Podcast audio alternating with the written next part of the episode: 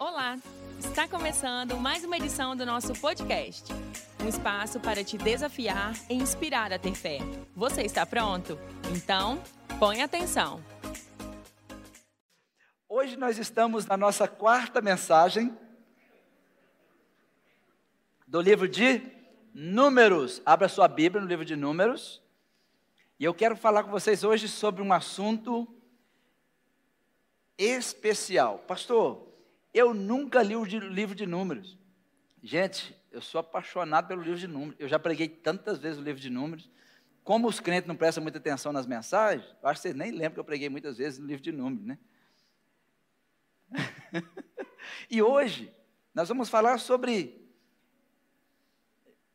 a lealdade e o poder da unidade. Nós paramos no capítulo 9, na última mensagem, e hoje nós vamos nós vamos começar capítulo 11, nós vamos até o capítulo 10. Nós vamos começar no capítulo 11. Mas deixa aí marcado no livro de Números, no capítulo 11, e eu quero fazer primeiro uma introdução com vocês aqui, para a gente falar de lealdade. Quantos aqui gostam de lealdade? Quantos aqui gostam de gente leal? Quantos aqui são leais? Não, abaixa a mão, não precisa responder, não. Quantos aqui são leais? Eu falei para não responder, porque depois pega mal, né? Alguém sabe que você não foi leal em alguma coisa, né? Não estou dizendo que você é desleal, né? A lealdade requer de você quantos por cento? 100%. Quantos aqui são 100% leais a Jesus? Já bagunçou o negócio. Não é verdade? Eu, eu, tenho, eu tenho convicção que é difícil mesmo, né? A maioria de nós dissemos que somos, que amamos a Jesus. A maioria de nós dizemos que cultuamos Jesus. A maioria de nós dizemos que somos a noiva de Jesus. Quantos aqui são casados? Casados e felizes. É que tem os casados e os casados e felizes. Quantos são casados? Casados e felizes. Tá vendo? Parece rápido. E tem uns que ficaram parados, a gente já entendeu. Não dá para entender? Não é? Agora, imagine só, a gente vê os, crentes flertando com o mundo, flertando com as coisas do mundo. Imagine se você descobre que a sua esposa está flertando com alguém que não é você. Você fica satisfeito? Aceita? Imagina que o seu esposo chega para você e diz assim: Olha, meninas, olha para mim aqui, agora é o desafio de novo seu marido diga assim: Eu te amo. É você mesmo? Te amo. E eu sou 99,5% leal a você. Mas meio por cento é dela. Você se importa? Vocês se importam com esse meio por cento? Meninas, vocês não permitem esse meio por cento? Mas vai falar assim, é só meio, 99,5 é seu. Tá bom assim? Agora imagina, você que tem mais de 50% de relacionamento com o mundo e diz que é a noiva de Cristo. Nós somos um povo estranho, não somos? Nós queremos 100% e damos 20, damos 30, né? Eu não estou acusando ninguém, só estou querendo que vocês pensem um pouco, né? Sobre como nós relacionamos com Deus. É, porque se a nossa vida foi entregue para Deus, é 100% dele. Como é que é esse negócio? Como é que eu ando com Deus? Né? E quando nós estamos visitando a mente de Deus, olhando para a Bíblia, quando nós estamos lendo a Bíblia, estamos visitando a mente de Deus, vendo como que Deus está pensando. E uma das coisas que Deus pensa e que Deus espera é lealdade. Deus é leal e Ele espera que nós sejamos leais. Uma pessoa leal é aquela pessoa que não te trai, nem na sua presença, nem na sua ausência. Uma pessoa leal, ela não te trai de forma alguma. Uma pessoa leal, ela é tão leal que ela até chama a sua atenção se preciso for, por causa da lealdade. E junto com a lealdade mora um negócio chamado unidade. A palavra caráter significa unidade. A palavra caráter significa um. caráter, íntegro, integral, tudo é a mesma coisa, porque íntegro quer dizer inteiro, sem estar moído, sem estar distribuído. Aí de repente eu começo a ler a Bíblia e falo assim: meu Deus, será que a gente consegue ser leal assim e manter essa unidade? Nós, líderes, precisamos trabalhar muito isso, porque a unidade não é uniformidade. Todos nós somos diferentes, mas unidade não é uniformidade. Unidade é quando nós simplesmente estamos conscientes que devemos caminhar juntos.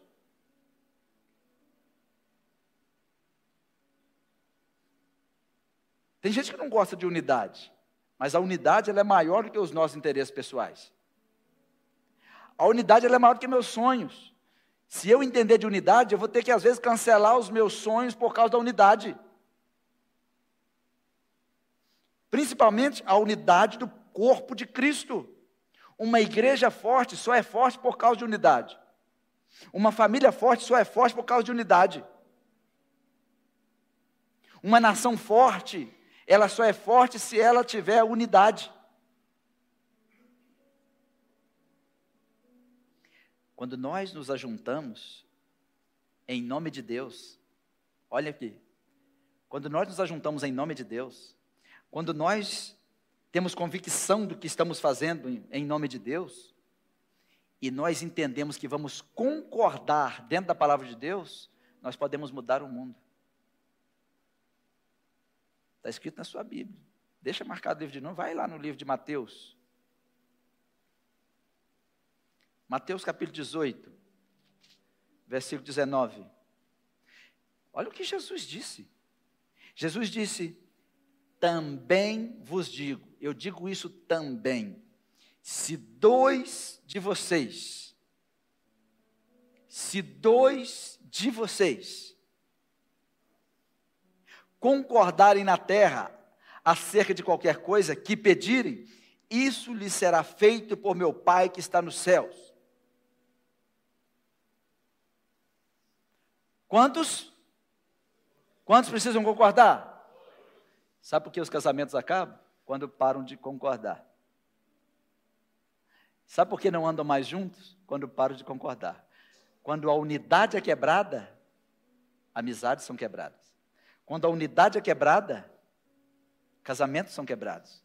Quando a unidade é quebrada, grupos são desfeitos.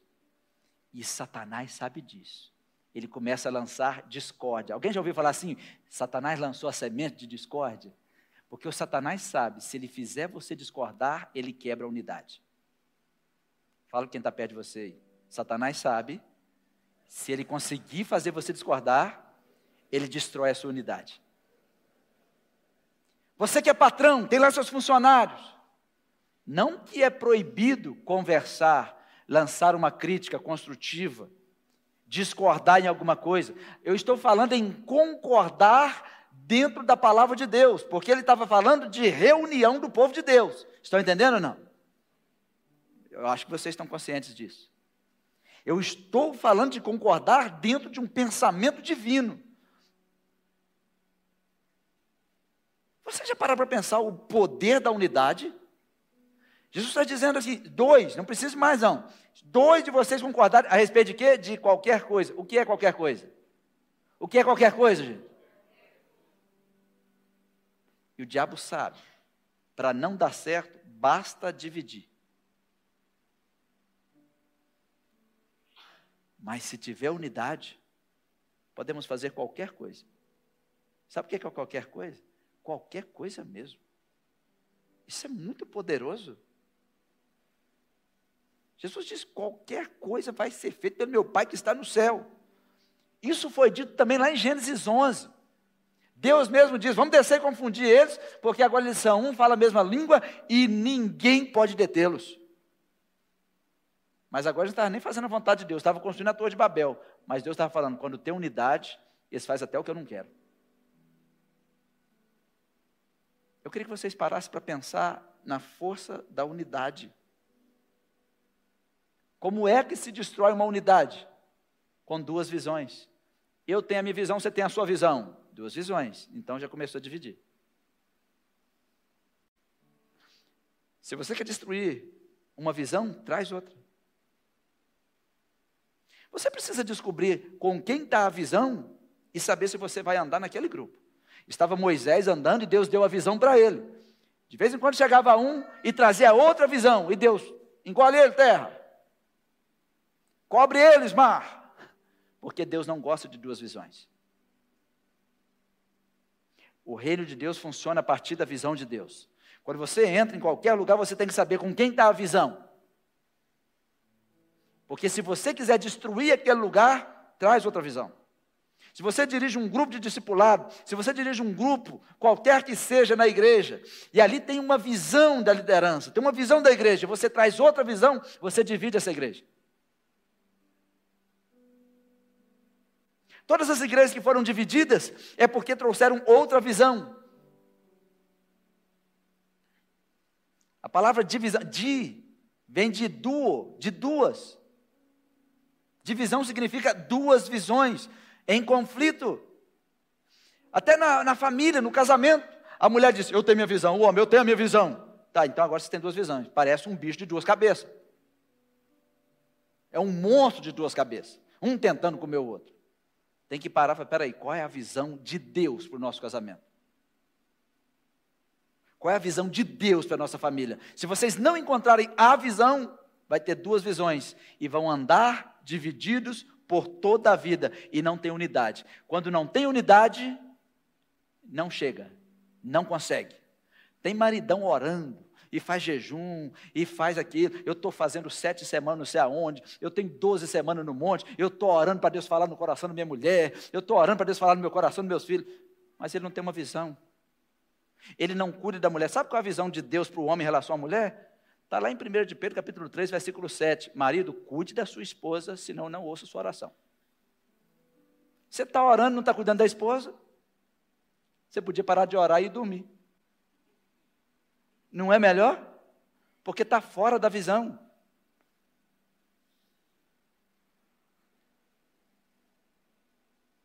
Qual é o inimigo da unidade? mais de uma visão no mesmo lugar. O diabo sabe disso. Se você quer destruir a unidade, começa a trazer outras visões, ao invés de tentar descobrir qual é a visão de Deus. Quer destruir uma igreja? Começa a trazer outras visões lá de fora. Quer destruir qualquer grupo? Começa a falar. Abra aí Marcos 3, 24. Pega a sua Bíblia rapidinho. Eu quero ver vocês desembanhando a espada rápido, viu, gente? Já acharam? Então eu vou ler. Se um reino estiver dividido, contra si mesmo não poderá subsistir. Todos comigo, um reino dividido não vai subsistir. Olha o que, é que Jesus disse. Se um reino tiver duas visões, não subsiste, não ganha guerra, não constrói nada, não faz nada. Olha para a nossa nação como está dividida. Precisamos de uma voz de unidade. Mas o diabo é esperto, ele sabe que se conseguir trazer divisão, as coisas param de acontecer.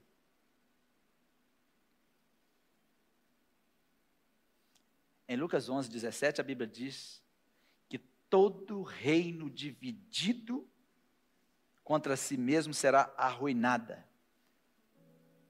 Todo reino dividido contra si mesmo será arruinada.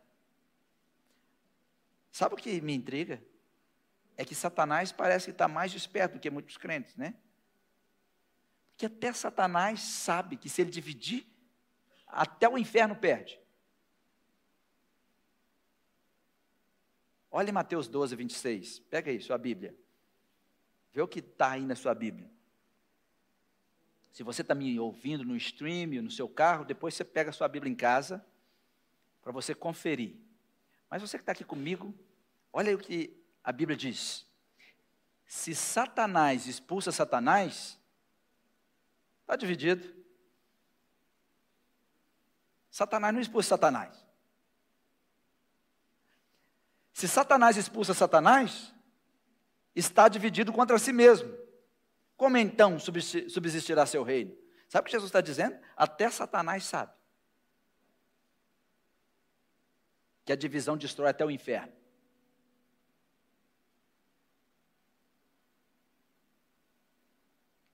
E aqui eu entro com vocês sobre o que estava acontecendo no livro de Números. Exatamente o que eu acabei de abrir com vocês. Moisés saiu do Egito e ele estava agora no Sinai com aquele povo. E eles precisavam sair do Sinai para ir até Canaã. Mas eles não podiam caminhar divididos. Eles tinham que caminhar em unidade. Quase dois milhões de pessoas caminhando num deserto, se não tiver unidade, morre todo mundo. Só que no meio daquele povo que estava indo em direção a Canaã, foram acontecendo muitas coisas. E no meio das coisas que aconteceram, muitos começaram a reclamar. Muitos começaram a murmurar contra Moisés, contra Deus, e aquilo começou a mexer na unidade. Porque pessoas murmuradoras e pessoas desleais, elas sempre destroem a unidade. Quantos aqui gostam de caminhar com pessoas murmuradoras? Ninguém, né?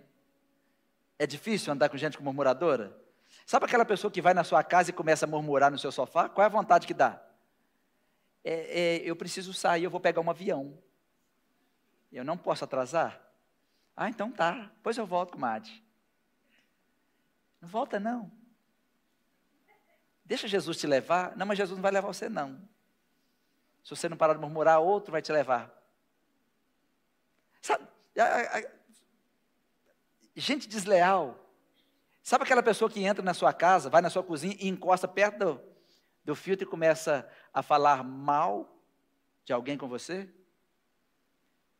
Quem mente com você, mente contra você. Guardou? Quem mente com você, mente contra você. Quem mente com você, quem mente com você, também mente por você. E quem mente por você, também mente contra você. De qualquer maneira, o mentiroso não perde a opção ou não perde a oportunidade de mentir. Agora imagine, pessoas murmuradoras precisam criar histórias. E é difícil lidar com pessoas murmuradoras, murmuradoras. Mas qual é o problema? É que destrói a unidade. Só que nesse livro aqui que nós vamos ler hoje, nessa parte, quando quebrou a unidade, Deus reagiu. Por que, que Deus reagiu? Porque aquele povo do deserto estava todo sob a guarda de Deus. Estavam todos sob os olhos de Deus. Deixa sua Bíblia aberta no livro de Números, capítulo 11, como eu pedi para vocês. No versículo 1 diz assim: E aconteceu que queixou-se o povo falando que era mal aos ouvidos do Senhor. E ouvindo o Senhor, a sua ira se acendeu, e o fogo do Senhor ardeu entre eles e consumiu os que estavam na última parte do arraial. Olha comigo aqui. Primeiro, eles falaram e Deus ouviu. Os murmuradores esquecem que Deus está ouvindo. Essa é a primeira coisa que você observar aqui. Quando você está murmurando, Deus está ouvindo. Porque a murmuração, ela simplesmente está ignorando a presença de Deus. A murmuração destrói a unidade. A murmuração não é bem-vinda no arraial de Deus. Quando Deus ouviu aquela murmuração, você prestar atenção que Deus destruiu aqueles que estavam na última parte do arraial, é porque a murmuração aconteceu nos que estavam lá na última parte do arraial. Geralmente os murmuradores ficam mesmo pelos cantos. Porque a murmuração naquela época começou pelos cantos, veio avançando até chegar na liderança. O problema é quando chega na liderança e a liderança também começa a murmurar. Eles estavam simplesmente esquecendo o que Deus havia feito com eles. Eles estavam reclamando porque não tinha carne. Eles estavam reclamando porque estava muito difícil. Quem aqui tem vida difícil, gente? Todo mundo, não? Quantos aqui tem que levantar todo dia para trabalhar? Tem que correr por todos os lados. Tem que dar conta dos boletos. A conta de água não para. Agora mandaram uma conta de lixo. Vocês receberam também? Eu achei que era só eu. Eu pensei assim, opa, o IPTU chegou ali, taxa de lixo da grossura do IPTU. E se eu contar para vocês que o caminhão nunca passou na minha rua, porque na minha rua não entra caminhão de lixo. Eu falei, mas que taxa de lixo? Que aqui ninguém nem pega lixo. Espero que alguém da prefeitura esteja ouvindo, né? Eu quero saber quem está buscando lixo, porque nosso lixo é levado lá não sei aonde, porque no caminhão nunca entra na nossa rua. Eu quero cobrar a taxa de lixo, porque nós estamos tirando o lixo da nossa rua. Já que alguém cobra, eu também posso cobrar, né? Ou então me avisem que vai buscar. Eu não sei quanto veio de vocês, mas eu assustei com o valor da minha taxa de lixo. Eu falei, nossa, lixo está tão caro, vou ficar com ele dentro de casa. E vou vender, já que eles estão cobrando tão caro assim. Eu não sabia que lixo custava tanto assim. Falei, meu Deus, que coisa boa. E vou pegar o lixo do vizinho também. Pelo preço que estão cobrando, falei assim, não, por esse preço eu também pego. Né? Mas, vamos morar não, né? Só está achando engraçado. Eu, diante de Deus, eu pensei assim, gente, eu acho que esse boleto veio errado. É, deve ser IPTU, tá taxa de lixo. Vou lá na prefeitura, porque eu nunca vi um caminhão de lixo aqui na minha rua. Espero que venha, né? Mas eu posso negociar e vender o meu lixo também, né? Sabe quem começou a murmuração no meio do povo de Deus? Os asiáticos, os estrangeiros que estavam lá no Egito. Quando o povo de Israel foi, veio um monte de estrangeiro no meio. Eles não eram hebreus. Eles não eram do povo de Deus. Só que agora eles estavam no meio do povo de Deus. Isso acontece às vezes na igreja. Pessoas que não são do povo de Deus, pessoas que se vestem de crente, falam como crente, andam como crente, mas não são o povo de Deus, esses são os que começam os problemas na igreja. Eles começam os problemas pelos cantos, né? E tem que dar graças a Deus que Deus não faz o que ele fez naquela época.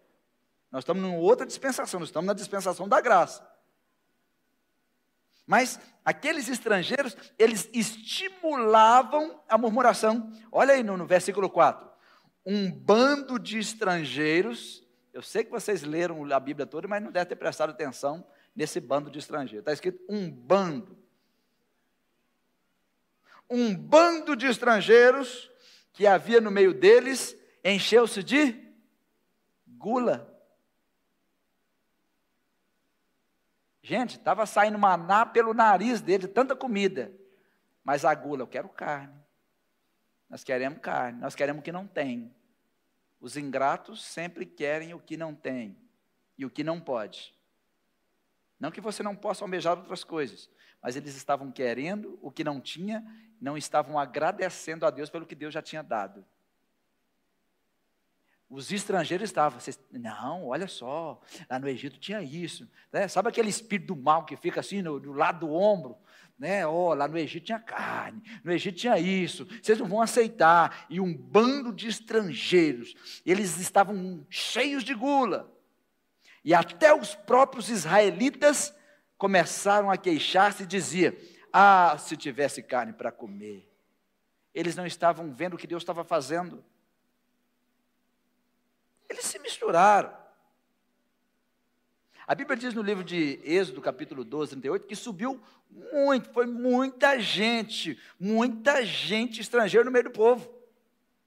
Só que aquele povo estrangeiro, eles não eram da promessa. Eles não eram do povo de Deus. Eles não eram hebreus. É como mundanos dentro da igreja. A igreja tem muitos mundanos. Pessoas que se membram na igreja, mas são mundanos. Eles estão ali para murmurar, para destruir a unidade.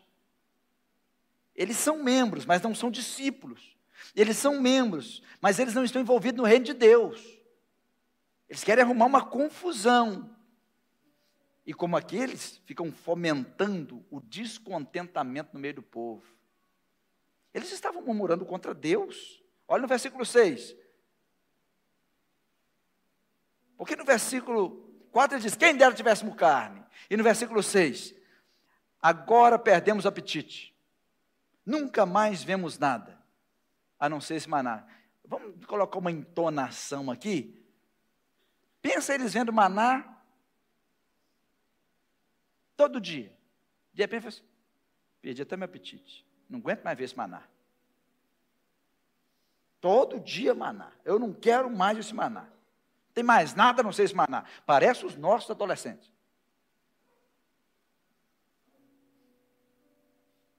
Não tem mais nada.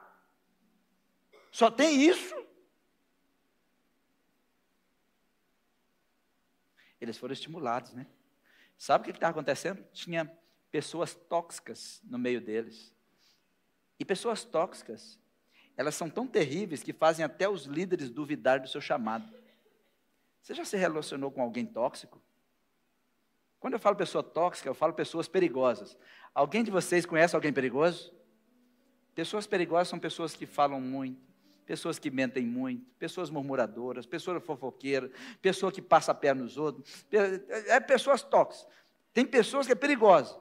Quando você traz uma pessoa perigosa para perto, você traz o perigo junto.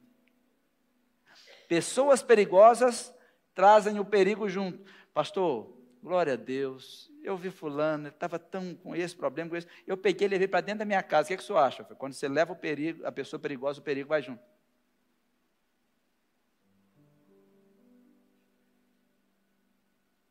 Pessoas tóxicas são difíceis de se relacionar.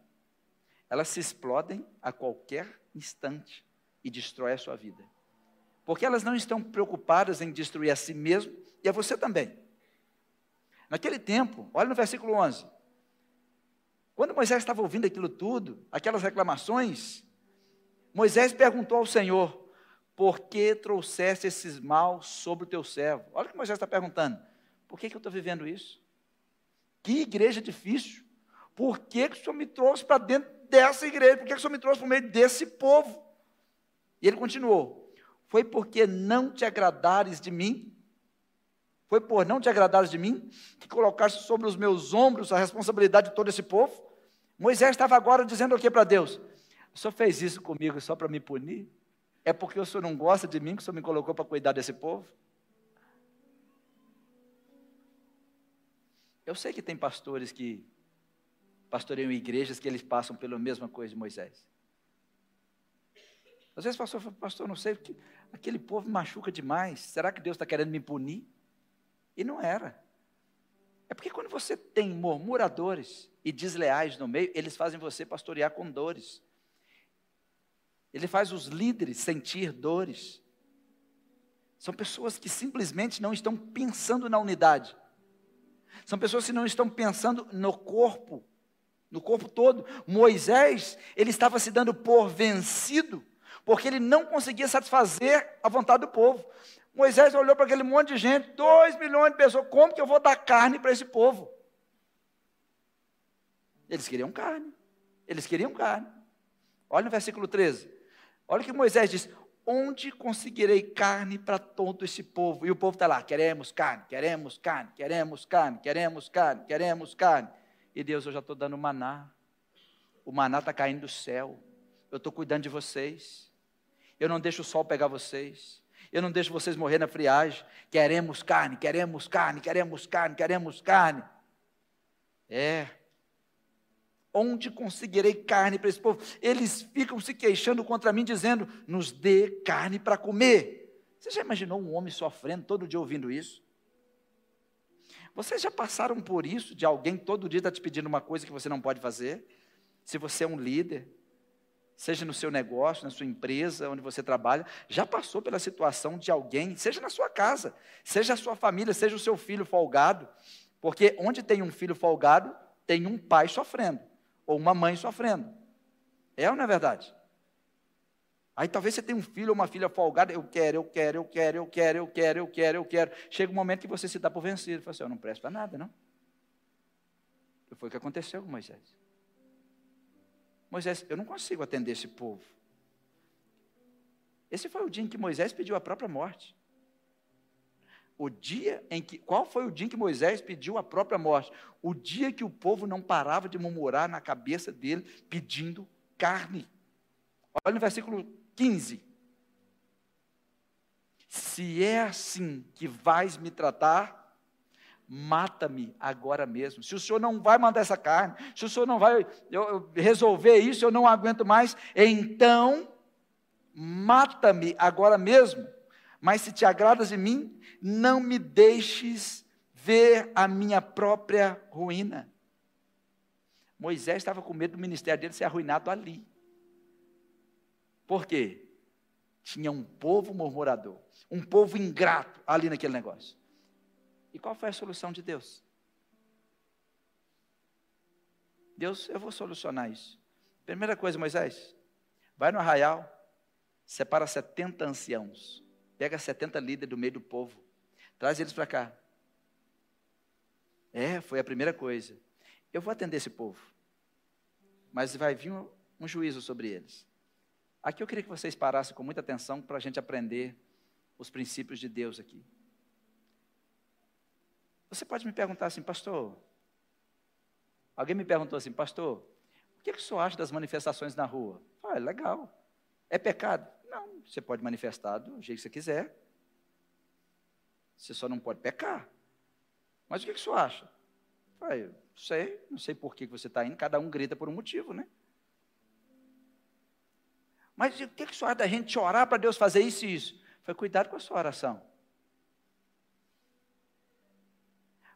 Porque às vezes você vai olhar para a Bíblia e vai ver que Deus atendeu algumas orações que o próprio Deus não quis. Essa aqui foi uma. Essa aqui foi uma. Versículo 17. Vamos ler Número, capítulo 11, versículo 17, juntos. Deus falou assim: Separa os 70. Eu descerei e falarei com você e tirarei do espírito que está sobre você e porei sobre eles. Olha o que Deus está falando.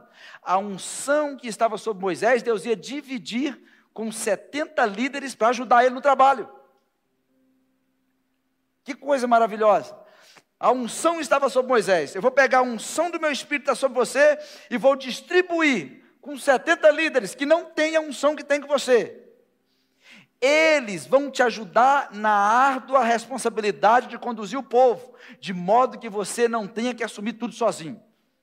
Nós vamos falar sobre tudo que tem nesse texto, mas uma coisa é certa: quando Deus quer abençoar um líder, Ele coloca mais líderes.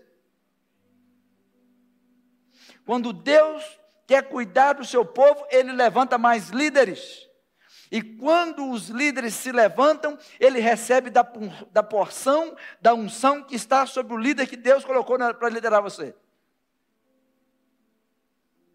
Por isso que é importante você saber quem está te liderando. Você vai receber o que está na vida dele.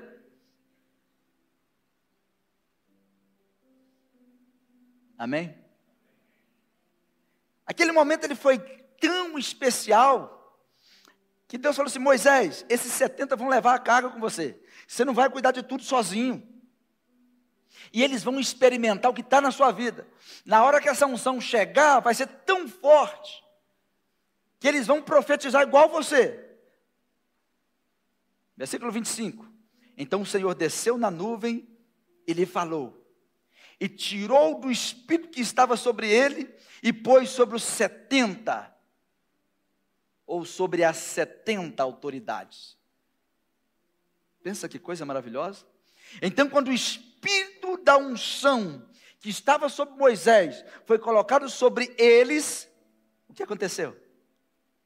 Eles profetizaram, mas depois nunca mais tornaram a fazer. No momento em que a carga de unção veio sobre eles, eles até profetizaram. Teve dois que não chegou a tempo, não entraram na tenda, ficaram lá no arraial, profetizaram no meio do povo. Josué veio correndo, Moisés, tem dois profetizando lá, o que, é que eu faço com eles? Vou me mandar escalar. Quem dera se todo mundo fosse profeta.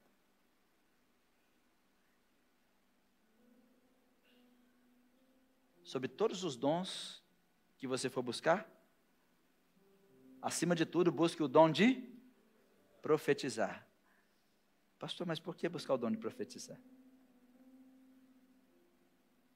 Só pode profetizar quem está ouvindo Deus. Não é quem está falando, é quem está ouvindo.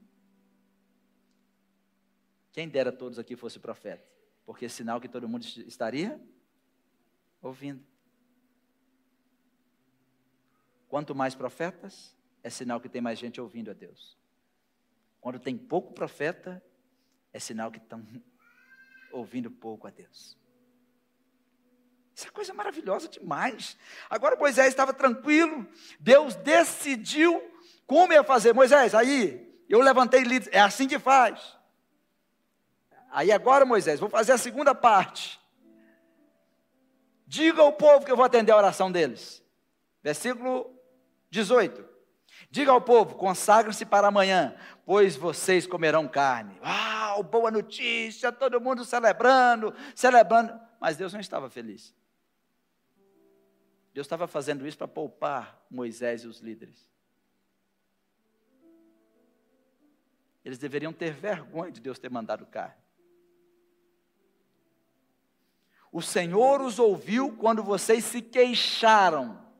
Deus ouviu quando vocês se queixaram a Ele, dizendo: Ah, se tivéssemos carne para comer, estávamos melhor no Egito. Agora o Senhor lhes dará carne e vocês comerão. Deus atendeu. Agora imagine você orando e Deus te atender com indignação. Vocês gostariam de ser atendidos por Deus com indignação? Por isso que tome cuidado, primeiro tem que descobrir a vontade de Deus. Se a vontade de Deus é que você continue comendo maná, vou comer maná. Quando Deus quiser mandar carne, Ele manda. Não, nós queremos, queremos carne, queremos carne. Eles fizeram o líder pedir a morte.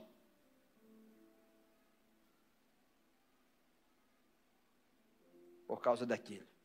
Versículo 19. Vocês não comerão carne apenas um dia, nem dois, ou cinco, ou dez, ou vinte. Vinte. Versículo 20. Vocês vão comer carne o mês inteiro. Olha o que Deus está. Vocês, vocês querem que eu coloque uma entonaçãozinha aqui? Vocês vão comer um dia só, não. Pensa em papai e mamãe. É, vocês querem comer carne, né? Eu falei que eu não podia comprar carne, não falei? Eu falei, a picanha está 98 reais. E você sabe que o negócio não está fácil. Eu falei que nós vamos comer outras coisas, um figuinho de galinha, um ovinho cozido, um ovinho frito no meio de feijão inteiro, com arroz. Mas você, quero carne, quer... Gente, até estranha essa mensagem. Agora que eu me toquei. Não foi minha intenção. Eu quero, eu quero, eu quero, eu quero, eu quero. E Deus, você quer? Você não vai comer não é só um dia, não. Não é só dois dias, não. Não é três dias, não é quatro e nem cinco. Você vai ter que comer o mês inteiro. olha o que está escrito na sua Bíblia. Até que saia pelo nariz. É o pai, aquela mãe, mãe daquele menino. Sabe que você quer comer então, né? Você quer pudim. Vou mudar. Você quer pudim, né? Eu fiz o pudim, era um pedacinho para cada um. Ô seu Lodento, era um pedacinho para cada um, era um só. Esse é seu, esse é da sua irmã, esse é do seu tio, esse é da sua tia. Mas você quer mais? Espera aí, vou fazer. Vou, se não, eu vou fazer, não que chegar da escola vai ter. E vai lá e faz 5 quilos de pudim. Vai, o Lodento vai. Na hora que esse Lodento chega, vai, vai. Na hora que chegou, tá o pudim. Ah, eu quero um pedaço. Você quer o pudim? Você não vai comer, não é só um pedaço, não. Não é dois nem cinco. Você vai comer esse pudim até acabar. E aí você. E ai de você se você não comer esse pudim todo e o chinelo na mão. E começa a comer. Depois de um certo pedaço, como é que eles ficam, gente? Ô mãe, eu posso parar de comer. Até sair no nariz. Você vai comer até sair. Está escrito na sua Bíblia. Deus falou assim, vocês vão comer carne até sair no nariz e você ficar com nojo dela. Porque vocês rejeitaram o Senhor. Que está no meio de vocês. Vocês se queixaram a Deus dizendo: Por que saímos do Egito? Deus estava bravo. Por isso Deus mandou fogo lá no meio deles. E Moisés teve que dizer: Senhor, tira o fogo. Começou a matar eles. Deus ouviu o clamor deles? Deus atendeu? Como? Com indignação. O negócio não era Deus, eu quero. Não, Deus, o que o Senhor quer? Estamos em um momento na nossa nação em que parece que a gente está tipo esse povo. Eu quero, eu quero, eu quero. A oração é diferente. O que, que o Senhor quer?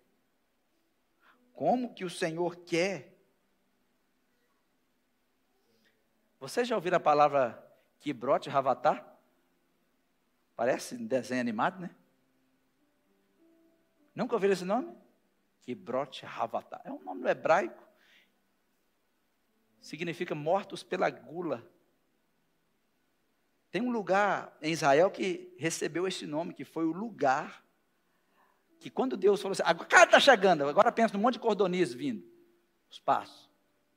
Aí a história diz que elas perderam força quando chegaram em cima do arraial e caíram. A Bíblia diz que deu 90 centímetros de cordonizes em cima da terra, por todos os lados onde eles estavam. Pensa, 90 centímetros de carne, você andando no meio daquilo, andando por cima, e aí, meu Deus, a carne chegou, a carne chegou. Mas pensa, sem lugar para andar, sem lugar para caminhar, sem geladeira, sem sal para salgar, sem água para lavar. Como é que você. É Os historiadores dizem que eles começaram a comer vivo, comer aquele tem sem fritar, porque vai fritar onde? Não dá tempo de fritar 90 centímetros de carne por todo o arraial. E Deus, vocês querem carne, né? Vou mandar agora. Porque o maná que Deus decidiu mandar, ele mandava na dose certa, na hora certa, falava assim, não guarda, eu mando de novo. Mas agora uma oração de murmuradores é perigosa. Eu não gosto, não quero nem participar de um grupo de oração de murmuradores. Quem está nesse grupo de oração? Fulano falou, estou fora. Vou para casa. É um negócio terrível isso. Vocês vão comer o mês inteiro. E a Bíblia diz que eles começaram a comer, comendo cru. Ninguém dava conta. Pensa, não tinha banheiro não tinha congelador. eu estou querendo que vocês pensem. Como é que eles iam fazer aquilo tudo? Não dava tempo de sair do arraial, não tinha correr, não tinha como arrumar as coisas. E pensa você que é mãe, com seus meninos, com sua família, meu Deus, agora tem carne demais. Quem pediu esse monte de carne? Quem fez esse pedido? Os murmuradores. Os mundanos estão aí. Vocês não pediram? Deus mandou. Deus mandou. Que perigo! O que, é que você está pedindo a Deus?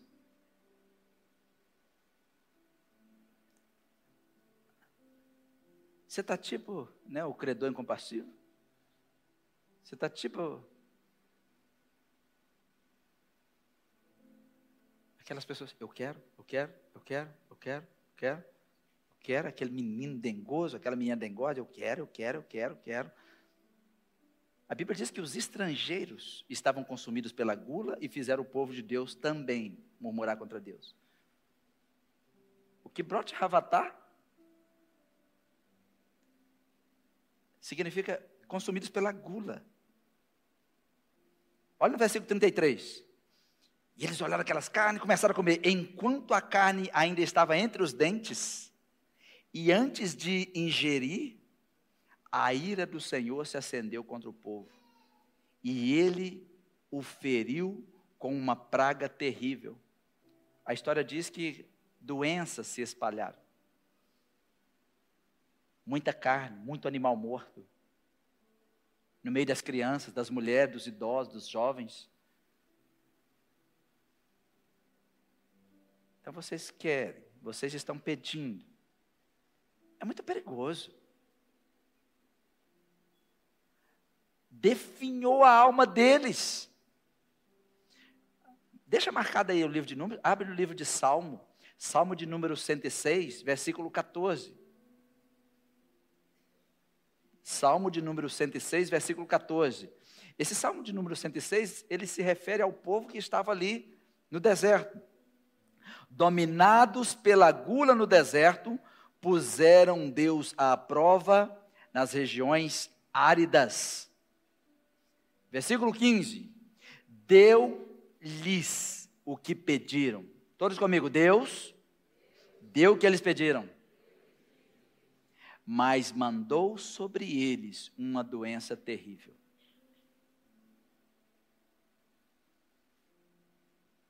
Afligiu as suas almas, definhou as suas almas. Volta lá em Números. Vocês vão encontrar aí o Kibrote Ravatar, que é consumido pela gula. Quando você vê alguém que tem muita gula, vai assim, cuidado, hein? Que brote ravatá, ela está vindo aí. É um fogo que consome aqueles que têm muita gula. Versículo 34. Aquele lugar aonde Deus os feriu por causa da gula, por isso o lugar foi chamado Kibrot Hatavá.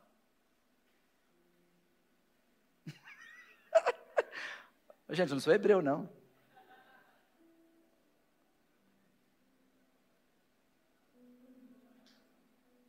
Vou sofrer também, não.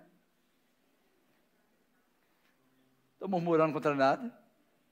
Ô, gente, se eu chegar em casa e tiver pipoca para jantar, eu como pipoca tranquilo. Pipoquinha, bom, hein? Uma tapiocazinha com queijo. Um arrozinho com queijo. Macarrãozinho com queijo. Ou um pão de queijo com café.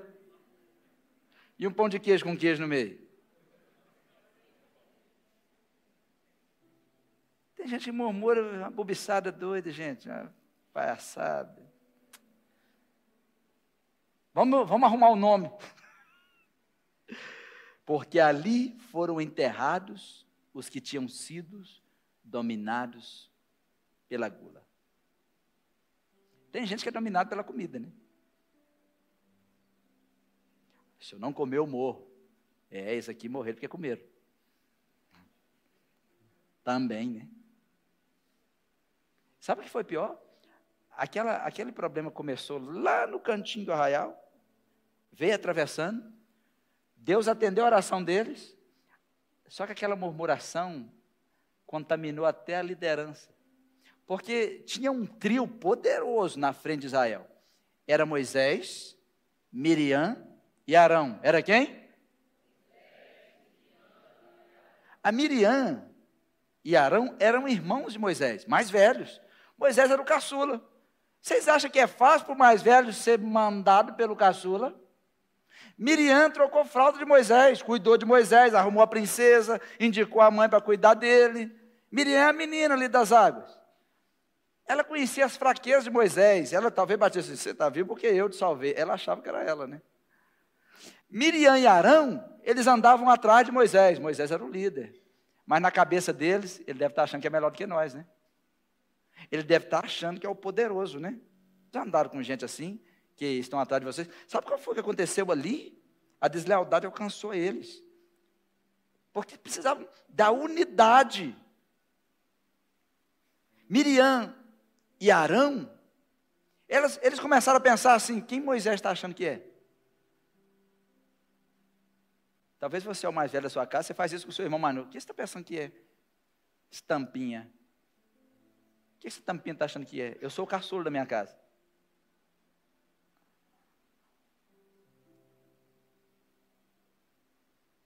Só que quando Deus te chama, não importa em qual posição você está. Já viu que às vezes você chega. Eu, eu quando eu fui consagrado, eu fui consagrado muito novo, né? Eu já pastoreava com 26 anos. Aí os outros chegavam e mim, você é tão novinho, né? Né, menino? Ok. Já, já, a gente vai medindo o nível de sabedoria das pessoas. Eu te chamo de você ou de senhor? O que você quiser.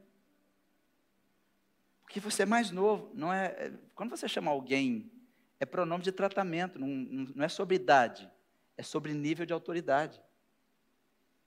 Então quer dizer que se você estiver num reino, o rei for mais novo que você, você vai chegar e dar um tapa nele. Você nem se aproxima, você morre, se ele não estender o, o certo, ali mesmo você morre.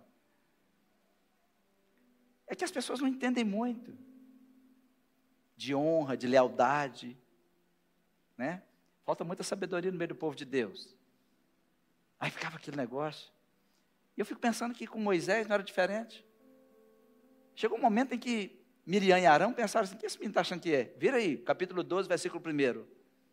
Chegou um momento em que Miriam e Arão começaram a criticar Moisés, porque ele havia casado com uma mulher cuxita. Mas se você ler o texto todo, a crítica não era por causa do casamento de Moisés, é porque eles estavam com ciúme de Moisés. Estavam com ciúme da liderança de Moisés. Moisés era mais novo. Miriam deve pensar: ah, eu te alimentei, eu te carreguei no colo. Quem você está pensando que é? Na realidade, eles estavam inconformados com a liderança de Moisés. Existe um problema muito grande quando as pessoas acham que tem a mesma unção, o mesmo nível e o mesmo relacionamento que você tem com Deus. Hoje de manhã estávamos aqui no alinhamento com a visão da igreja. E eu li um texto para a turma aqui, e Jesus disse, e a Bíblia diz que Jesus escolhe quem ele quer. Quem ele escolhe? Quem ele quer. Você vai perceber durante a sua trajetória que às vezes você vai chegar numa igreja e vai encontrar um líder que você não quer, mas esse líder não foi você que escolheu. Foi Deus que escolheu. Deus escolhe quem? Quem ele quer. Ah, por que essa pessoa está no louvor? Por que essa pessoa está liderando? Pergunta para Deus, ele vai te responder. Qual é a resposta dele? Escolha quem eu quiser. Porque quando você diz que alguém é ruim, você está dizendo que você é melhor que ela. Quando você diz que alguém não sabe, você está dizendo então que você sabe. Arão e Miriam não estavam prestando atenção que eles estavam a ponto de quebrar a unidade. Versículo 2. Olha o que Arão e Miriam falou na frente do povo. Eles chegaram na frente do povo, começaram a criticar o líder. Quando você começa a criticar o líder, você começa a destruir a unidade.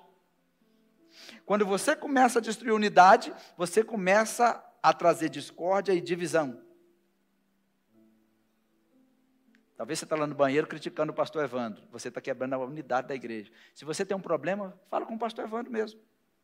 Se fala com outra pessoa, não é sobre mim? Então fala comigo. Se você está na sala, está na cozinha, começa a criticar o líder, você está sendo instrumento de Satanás para destruir a unidade. É o que estava acontecendo. Olha que princípio maravilhoso. Aí eles bateram no peito, levantaram, versículo 2. Vocês acham que o Senhor tem falado apenas por meio de Moisés? Eu fico até imaginando, né? Que conversa é essa? Olha o que ele está dizendo. Perguntaram: também não tem ele falado por meio de nós? Como é que termina o versículo? E o Senhor ouviu isso. Esse é um problema. Deixa eu contar um negócio para você. Quem aqui toma banho sem roupa? Quase ninguém? Uai, eu achei que vocês tomavam banho sem roupa, igual eu. Quem aqui toma banho de roupa? Uai, gente, vocês são muito estranhos. Então vocês não tomam banho. Descobri tudo. Esse é o segredo do ar-condicionado, jogar esse cheirinho aí, porque. Quem aqui toma banho sem roupa? Quem não toma banho? Só os meninos aqui na frente. E se eu contar para você que Deus está te vendo? Sabia disso não? É que a gente esquece. Aquele que habita no esconderijo do Altíssimo, à sombra do Onipotente descansará. Só que ele é onipotente, mas também é onipresente. Ele está presente quando você está dormindo, você está tomando banho. A Bíblia diz assim: nem no seu quarto escondido fale mal do rei, porque um pássaro verde vai contar.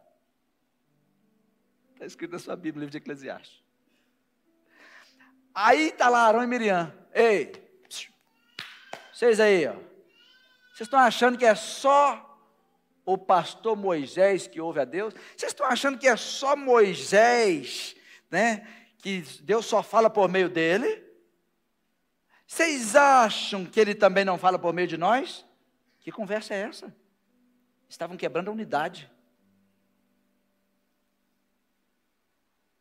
Vocês também têm que tomar cuidado. Porque muitas igrejas se dividem quando alguém se levanta e começa a agir como Arão e Miriam. Ó, oh, fulano é até melhor que o pastor. É até melhor que fulano. Mas foi Deus que escolheu? Foi Deus que designou? Não foi. Pode até ser melhor, Deus está de lá. Estou ouvindo, hein?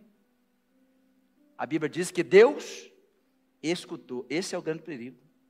Eles queriam ter a mesma honra, sem beber o mesmo cálice.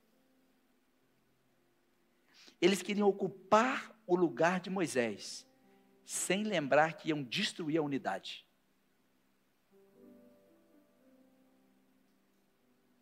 Hum. Sabe qual é a sorte deles? Versículo 3: que Moisés era manso. Moisés era manso. Olha o que a Bíblia diz. Moisés era o homem muito manso, mais manso do que todos os homens na face da terra. Quantos aqui são mansos? Ô, gente, deixa eu ensinar um negócio para você. Mansidão não se aplica a quem é fraco. Mansidão só se aplica a quem é forte. Mansidão é ter força e saber usar. Um homem manso é o homem que sabe que tem força e pode machucar a esposa, mas ele nunca vai fazer isso. Ele não é manso porque é fraco, ele é manso porque nunca vai ferir a esposa. Uma mulher mansa é a mulher que sabe que ela pode destruir a vida do filho, mas ela sabe, eu tenho força para isso, mas eu nunca vou fazer. Mansidão é ter poder e saber usar. Por que, que Moisés é considerado manso? Por causa do poder que estava na vida dele. Ele tocava nas águas e as águas se abriam tocava na rocha e saía água. Ele tinha autorização de falar diretamente com Deus. Pensa num homem desse abrindo a boca. Deus mandava fogo, ele falava com Deus e o fogo cessava. Deus falava que ia fazer algo, ele pedia a Deus, Deus ouvia ele. Pensa um homem desse e fala assim: Eu não quero mais que essa pessoa aqui exista. Tem que ser muito manso, né? Ele poderia falar assim: Deus, mata Arão e Miriam fazendo favor. O senhor já matou um monte mesmo abre a terra mais uma vez. Mas ele era tão manso que a única coisa que ele fez foi interceder por eles. Mansidão é para fortes. Você mostra sua mansidão é quando você pode destruir alguém e não faz.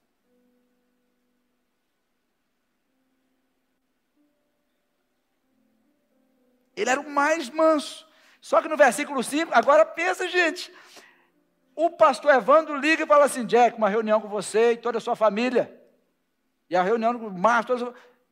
Tem gente que fala assim, pastor. Ontem uma pessoa falou, pastor, eu queria muito que eu fosse lá em casa, mas da última vez eu passei até mal, arrebentou aqui. Mas por quê? É muito difícil quando o senhor fala que tem uma reunião com a gente. Eu falei, mas eu, é reunião, pastor, conversar. Tem gente que fala assim, pastor, a gente passa tanto aperto, se senhor não falar o assunto. É estranho, né? Agora imagina Deus falar assim: para dentro da tenda, quero falar com vocês. Já passaram por isso? Deus fala assim: Ei, Moisés, Arão e Miriam. Está aí no versículo 5. Olha o que está escrito assim: Então o Senhor desceu, desceu quando viu esse negócio. Ninguém vai mexer na unidade deste povo. Deus desceu numa coluna de nuvem e se pôs à entrada da tenda. E Deus chamou Arão e Miriam. Mas antes, olha no versículo 4: e imediatamente o Senhor disse a Moisés, a Arão e Miriam: Agora a tenda do encontro, vocês três. E os três foram para lá. Até pararam para ouvir isso. Deus falou assim, vocês aí, agora, para dentro da tenda do encontro. Vocês vão agora para o lugar onde eu desço. Vocês vão para o lugar onde está incendiado. Quero falar com vocês. E Arão e Miriam tinham acabado de dar uma fora. Agora nós estamos mortos. Pensa no coração de Arão e Miriam. Porque Moisés já estava acostumado com essas reuniões. Mas de repente Deus chamou, chamou nós dois? Nunca fez isso. Deus nunca chamou Arão e Miriam. Foi a primeira vez. Quando? Quando eles tentaram quebrar a unidade agora os três na tenda do encontro. E os três foram para lá. Versículo 5. Então o Senhor desceu. A Bíblia diz que Deus ficou na porta da entrada, para ninguém fugir. A Bíblia diz que o Senhor desceu numa coluna de nuvem e ficou na porta da tenda. Liberou Moisés. Chamou só Arão e Miriam. Está escrito aí na sua Bíblia. Chamou Arão e Miriam. E os dois vieram à frente. Isso é, isso é muito forte para mim. É como se Deus chegasse e falasse, Miriam, eu vou te matar. Porque foi Miriam que conversou, começou com isso. Miriam que começou com essa conversa. Que nós somos iguais a Moisés. Vocês acham que todo mundo é igual, gente? Todo líder é igual, gente? Não. E tem gente cometendo o mesmo erro de Miriam e Arão ainda. Deus Deus, Deus já tinha ensinado para eles, vocês não vão destruir. a minha visão, a minha unidade. É como se Deus tivesse dito para Moisés: Eu vou matar sua irmã. Eu vou matar, porque está trazendo outra visão. Eles tinham esquecido que Deus tem profetas, mas Deus também tem íntimos. Tem gente que acha que não existe pessoas íntimas. Jesus tinha doze, dos doze ele andava com três, dos três ele andava com um. Jesus tinha apóstolos e tinha os íntimos. Deus tinha profetas e tinha os íntimos. Eu sei que vocês também têm amigos íntimos. Sabe aquela, aquela amizade que dura anos? Conta as coisas, sabe da sua vida toda. Você tem até medo dessa pessoa morrer depois de você. Sabe tudo, né? Vai contar para os outros. Meu Deus, como é que vai ser isso? Eles falaram com o povo. Vocês acham que Deus não fala com a gente também não? Vocês acham que nós também não somos profetas, não? Olha no versículo 8, versículo 12. Olha o que, que Deus disse para eles. Deus acabou com eles. Com Moisés eu falo face a face. Com ele eu falo face a face. Eu falo claramente. Como assim? Eu não falo por enigmas. Com ele é face a face. E ele vê a forma do Senhor, porque por que não temeram criticar meu servo Moisés? Com vocês, eu falo em sonhos e visões, enigmas. De vez em quando alguém não vem, pastor, tive esse sonho, tive esse sonho, tive essa visão. Agradece a Deus, tá bom também. Mas Deus disse: com vocês eu falo por enigma. Mas com Moisés, claramente. Porque ele está na frente de vocês, ele precisa liderar vocês. Não pode ter enigma, tem que ser rápido. Tem que ter visão, tem que ter direção.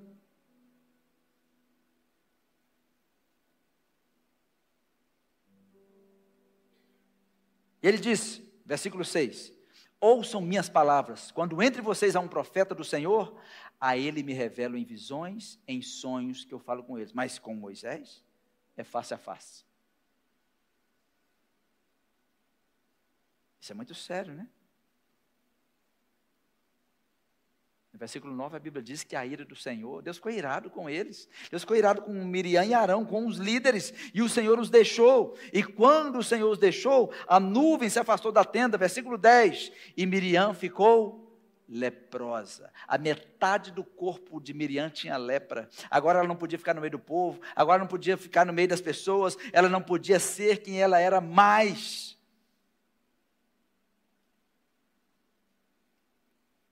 Vamos terminar. Deus perguntou: você não, por que você não temeu tocar no meu Moisés? As pessoas estão perdendo o temor. Acham que pode escrever o que querem, falar o que querem, do jeito que quiserem, e até esquecem com quem estão falando. Mas eu quero pastorear uma igreja sábia E eu sei que vocês são sábios. Uma igreja que conhece a palavra. Saber com quem vocês estão falando, de quem vocês estão falando. E saber que uma das nossas grandes tarefas é preservar a unidade. Se preservarmos a unidade da igreja, do corpo, teremos facilidade para preservar a unidade da nossa família. Vocês percebem como as famílias estão se dividindo? Todos os dias tem um divórcio.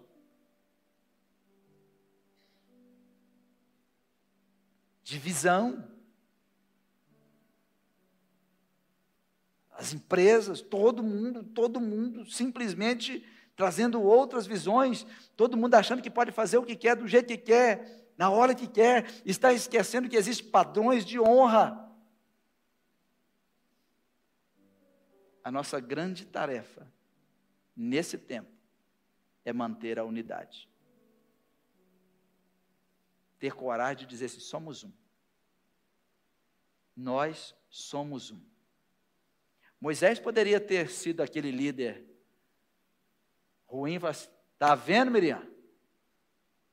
Tocou em mim, ficou. Não. Por isso que Moisés era um homem de Deus. Vocês acham que Moisés se alegrou com o problema de Miriam? Vocês acham que Moisés se alegrou quando Deus trouxe juízo sobre eles? Não. Não de jeito nenhum. Olha no versículo 13. Então Moisés fez o quê? Foi interceder por Miriam. Líderes de verdade não tem nenhum inimigo na terra. Nosso inimigo é Satanás, é o pecado. A nossa luta não é contra carne nem sangue. Não importa o que as pessoas estão falando, estão dizendo, nós ainda lutaremos por eles. Seja quem for. Estamos aqui para pregar o Evangelho. Por isso, quando alguém se levanta contra um líder, a primeira coisa que um líder tem que fazer não é se levantar contra eles. A primeira coisa que o líder tem que fazer é se levantar em oração por eles.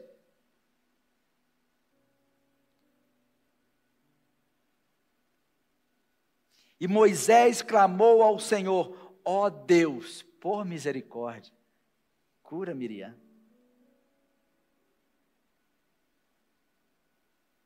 Talvez eu falo com alguém que odeia tanto outra pessoa porque fez algo contra você. Talvez Deus está falando com você. Que a sua tarefa não é orar para que essa pessoa morra ou fique com raiva dela, é se levantar em oração por ela. Porque a nossa luta não é contra carne nem sangue, não é contra pessoas.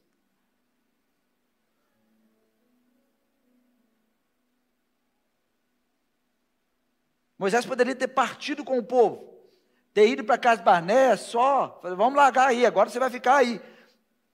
Porque agora ela estava isolada, no meio dos leprosos. Ela não podia nem andar no meio do povo. Mas Moisés não partiu com o povo ele não aceitou deixar Miriam para trás, mesmo Miriam tendo se levantado contra ele. É o mais manso ou não é? Mas esse é um modelo para nós. Quantos de vocês que estão me ouvindo, seja aqui ou seja em casa, que quer deixar alguém para trás porque essa pessoa falou de você, porque essa pessoa feriu você, essa pessoa fez algo que você não quis? e você se levantou contra essa pessoa. Se você é um homem ou uma mulher de Deus, você não deve se levantar contra essa pessoa. Você deve se levantar por esta pessoa. Moisés não permitiu, ninguém sai.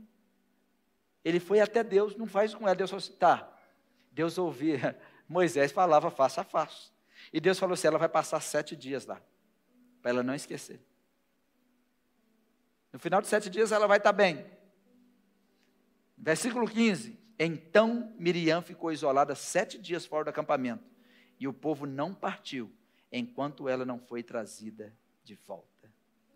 Sabe por que Deus ouvia Moisés? Porque Moisés era leal a tudo que Deus falava. Moisés poderia ter fugido, eu não posso fugir, só me mata. Porque aí até isso foi o Senhor que fez. Tem gente abandonando o posto abandonando o ministério. Moisés, senhor me mata, mas eu não posso sair de onde o senhor me, me colocou. Moisés poderia ter levantado o acampamento e deixado Miriam. Não, não posso deixar ela para trás. Moisés, ele conhecia o poder da unidade. Então saia daqui hoje, pensando, a sua família tem unidade. No lugar onde você trabalha tem unidade. Sem unidade não subsiste. Essa igreja só vai fazer o que tem que fazer com unidade. Amém? Obrigada por escutar o nosso podcast. A palavra de Deus tem poder para transformar nossas vidas. Então siga as nossas redes sociais e receba mais mensagens que o ajudarão a crescer espiritualmente.